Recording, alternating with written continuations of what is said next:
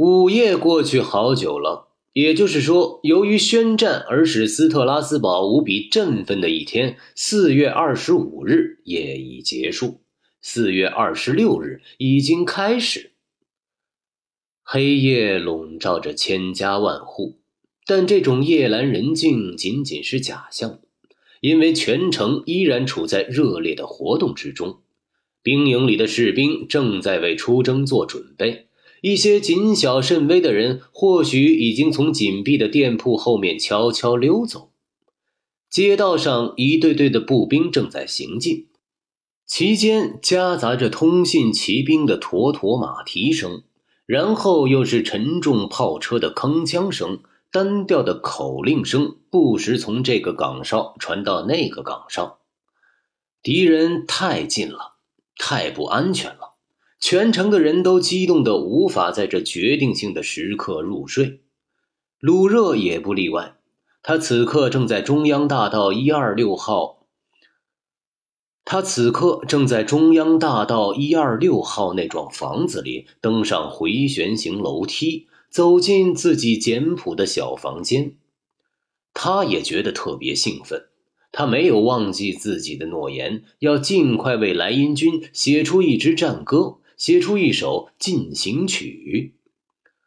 他在自己狭窄的房间里踏着重步，不安地踱来踱去。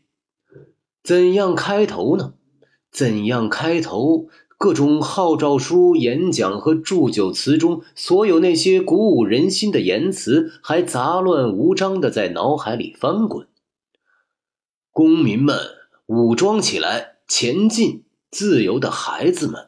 消灭专制，举起战旗。不过与此同时，他还想起了以前听到过的一些话，想起了为自己的儿子而忧虑的妇女们的声音，想起了农民们的担心。他们害怕法国的田野可能会被外国的步兵践踏的不成样子和血流满地。他几乎是半下意识地写下了头两行的歌词。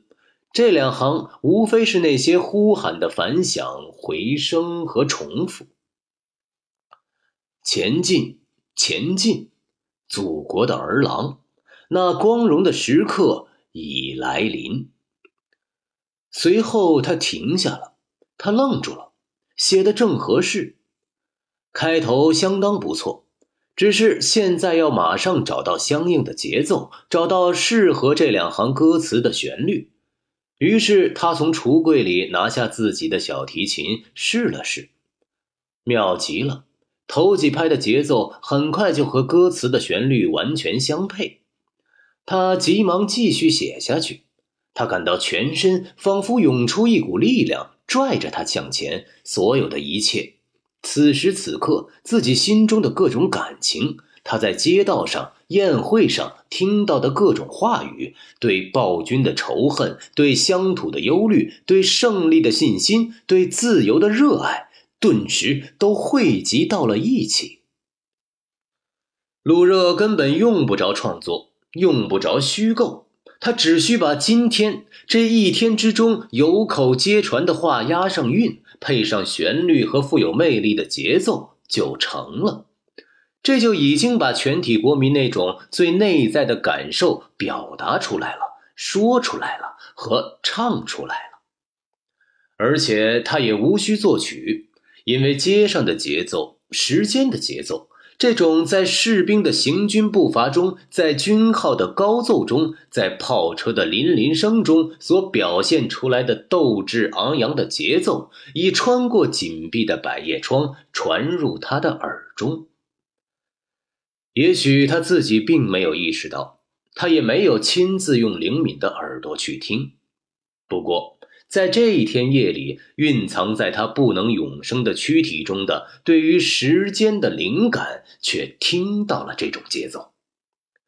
因此，旋律越来越顺从那强有力的欢呼的节拍，全国人民的脉搏。鲁热越来越迅速地写下他的歌词和乐谱。好像在笔录某个陌生人的口授似的，在他一个市民的狭隘心灵中，从未有过如此的激情。这不是一种属于他自己的亢奋和热情，而是一种神奇的魔力，在这一瞬间聚集起来，迸发而出，把这个可怜的半瓶子醋拽到离他自己相距千百倍远的地方，把它像一枚火箭似的，闪耀着刹那间的光芒和火焰，射向群星。一夜之间，使这位鲁热德利勒上尉跻身于不朽者的行列。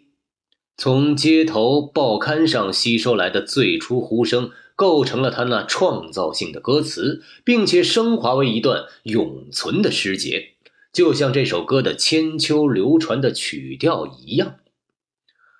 我们在神圣的祖国面前立誓向敌人复仇。